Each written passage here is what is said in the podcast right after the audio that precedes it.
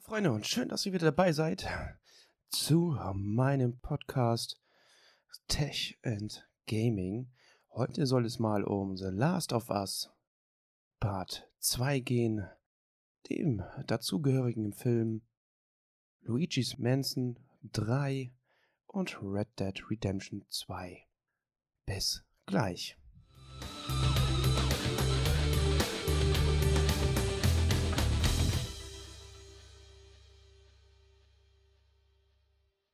Und zwar gibt es nun zu The Last of Us Part 2 neue Infos. Und zwar hatte State of Play einen Auftrag oder beziehungsweise einen Auftritt. Der Auftrag ist eigentlich sehr. Hm. Und ähm, ja, gab einen frischen Trailer zu The Last of Us Part 2 und hielt natürlich auch den lang ersehnten Release-Termin bereit. Ja, nun hat das Warten endlich ein Ende genommen, denn nun bestätigte Naughty Dog den Erscheinungstermin für The Last of Us Part 2 und die vorherigen Gerüchte im Netz sollen sich nun bestätigen. Ja, die zuvor genommenen Anzeichen äh, waren ja eher so darauf, dass wir uns noch bis 2020 gedulden müssen. Zudem wurde der Februar natürlich noch als ja, sehr heißer Monat genannt, wo der Release eventuell erscheinen soll. Nun hat sich das Ganze auch bestätigt. Denn ihr dürft euch nun euer Handy schnappen und den 21. Februar 2020 dort einen Eintrag machen, dass The Last of Us Part 2 dort erscheinen wird. Ab diesem Tag wird dann endlich die Fortsetzung von Naughty Dog endlich käuflich erwerben. Ja, im Trailer wurde natürlich gezeigt, dass ähm, Joel erstmals ein Nachfolger ist, der sich bekanntermaßen mehr auf Ellie konzentrieren wird. Ja, im Video zeigt sich natürlich ein sichtbar gealterter Joel. Den neuen Clip könnt ihr sicherlich überall auf YouTube anschauen. Ich werde euch das Ganze aber unten nochmal in der Infobox verlinken. Ja, zu dem Ganzen soll es nun tatsächlich einen Film geben von Uncharted. Uncharted, der Film, war nicht unbedingt unter einem guten Stern, denn es sind nun schon ja, mehrere Regisseure vom Bord gegangen. Nun wurde dieser Posten wieder neu besetzt. Und zwar soll dieser Kinofilm zur PlayStation-Marke Uncharted im Anbetracht des Erfolges und der supergeilen Story im Spiel also durchaus auch sehr vielversprechend. Ja, sahen es gewisse Regisseure eher anders. Aus welchen Gründen weiß man nicht. Keine Ahnung, das Spiel auf jeden Fall bietet sehr viel Potenzial, was man sicherlich auch sehr gut verfilmen lassen könnte. Oder was ja dann auch hoffentlich jetzt endlich gemacht wird. Denn naja, zuletzt verließ Dan Trachtenberg den Posten und hinterließ eine dicke Lücke Allerdings wurde diese nun glücklicherweise wieder gefüllt. Mit Travis Knight haben sie nun einen neuen Regisseur, gefunden. Und Knight ist bekannt für seine Arbeit bei Leica, einem ja, Motion Animation Animationsstudio. Ausgezeichnet ist dieses Studio mit Animationsfilmen wie Caroline, Paranorman oder The Box Trolls. Und Knight war für diese Filme sowohl Producer als auch Lead-Animator. Erfahrung kann er natürlich auch schon vorweisen. Unter anderem füllte er die Rolle 2016 bei Kubo and the True Strings sowie beim 2018 veröffentlichten Film Bumblebee. Bleibt nur hoffen, dass Knight nun an Bord bleibt und den anvisierten Kinostart am 18. Dezember 2020 einhalten kann, beziehungsweise überhaupt eingehalten werden kann. Dadurch, wir hoffen ja nun nicht, dass er nun auch wieder abspringt. Wichtig zu wissen ist eventuell noch, dass zuvor Sean Levy, Seth Gordon, Neil Berger, David O. Russell und Dan Trachtenberg bereits für das Projekt gewonnene Regisseure von Bord gegangen sind. Das war's zum Thema Uncharted der Film. Ja, und nun soll es zu Luigi's Mansion 3 kommen oder auch Menschen. In dem Spiel geht es ja darum, dass Luigi in einem gespenstischen Hotel seine Freunde retten möchte. Und einige Leute konnten das Spiel nun schon anspielen. Ich habe da ein paar Infos dazu bekommen. Ja, und zwar geht es darum, dass wir hier in einem Gruselhotel sind und ins siebte Stock kommen müssen. Allerdings kommen wir natürlich ohne diesen Knopf, beziehungsweise ohne diesen Knopf können wir diesen berüchtigten Aufzug nicht nutzen beziehungsweise das Abenteuer fortsetzen. Ähm, ein Spaziergang wird die Erkundung dieser Stockwerke natürlich nicht. Treppen werden immer wieder zu unüberwindbaren Trieben der Venusfliegenfalle und ja, werden dadurch natürlich zerstört. Dadurch muss man gewisse Umwege nehmen, gewisse Rätseleinlagen lösen. In einem Badezimmer zum Beispiel müssen mit einem Pömpel eine Vase in eine Art Streitkolben umfunktionieren um ja diese Einrichtung zu zerlegen, somit den Dornranken oder die Dornranken zu vertreiben.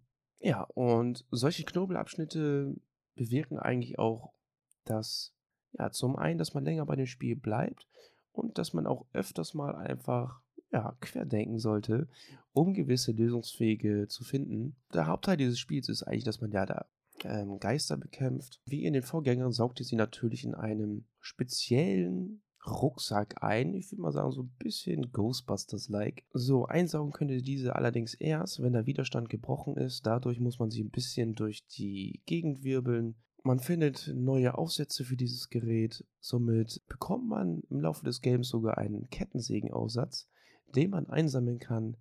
Und damit könnt ihr komplette Einrichtungen ja, ausführlich auseinandernehmen. Allerdings ist es auch nicht immer möglich, verschiedene Hindernisse im Alleingang zu bewältigen, weswegen auch Fluichi an der Seite oder an eure Seite gestellt wird.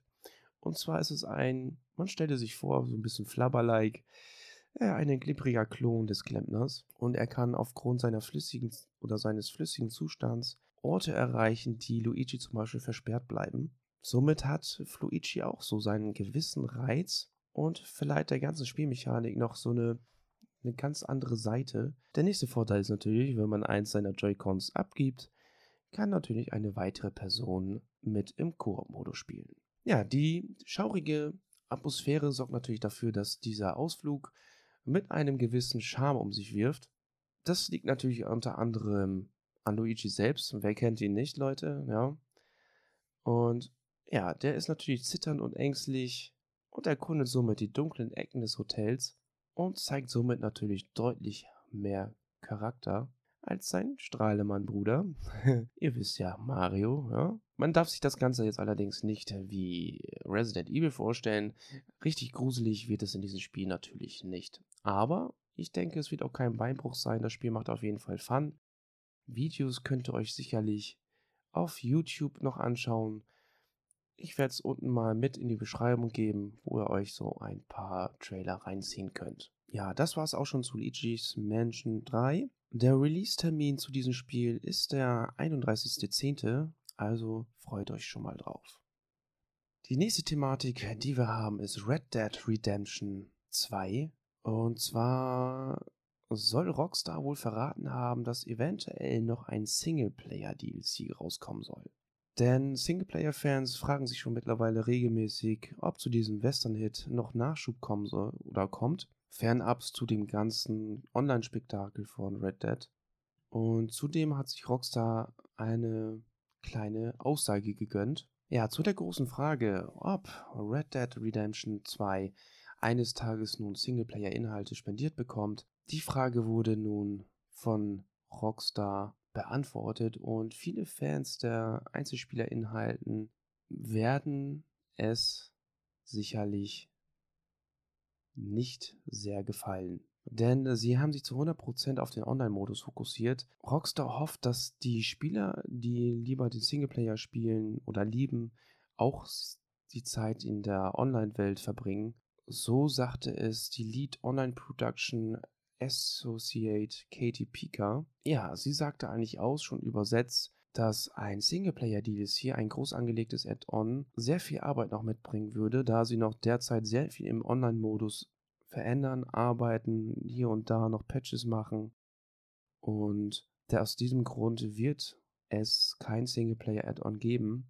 Ähm, vielmehr wird man in Zukunft mehr auf neue Spielinhalte für Red Dead Online herausbringen. Um nun die Singleplayer-Fans auch etwas zu beschwichtigen, auch was zukünftige Titel von Rockstar betrifft, hat der Producer Terry Cameron die folgende Aussage getroffen. Wie wir schon zuvor gesagt haben, lieben wir die Singleplayer-Spiele oder lieben wir alle Singleplayer-Spiele. Red Dead Redemption 2 hat eine absolute massive Story und einen gleichwertig umfassenden Epilog, was hoffentlich Beweis genug ist. Ist klar, aber Leute, was kommt denn da? Da kommt irgendwie gar nichts, was Singleplayer betrifft.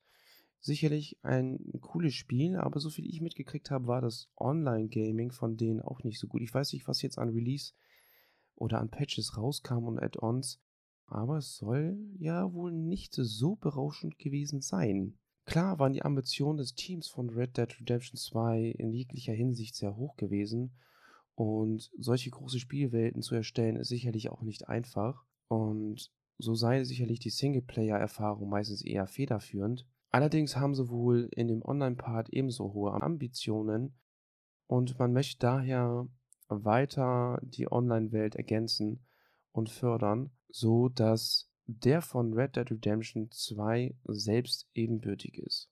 Ja, klingt ja leider nicht so gut.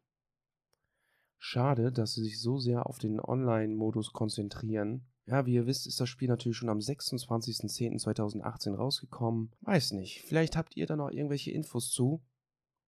Ähm, erreichen könnt ihr mich natürlich über meinen YouTube-Account, Twitter oder auch Instagram unter MrZerox86. Schade. Also, was ich so von dem Spiel derzeit oder damals zu den Anfängen mitbekommen habe, war ja so, dass sie das oder dass viele Spieler gesagt haben, die finden das Spiel nicht so geil. Ich glaube, der Singleplayer ist auch gar nicht so lange. Ich bin mir jetzt aber nicht sicher. Ich habe das Spiel selber nicht gespielt, leider. Ja, bleibt nur abzuwarten. Vielleicht wird das Online-Spiel ja noch, doch noch ganz geil. Auf jeden Fall, das war es erstmal hier von meiner Seite aus, von diesem Podcast. Bis zum nächsten Mal und tschüss.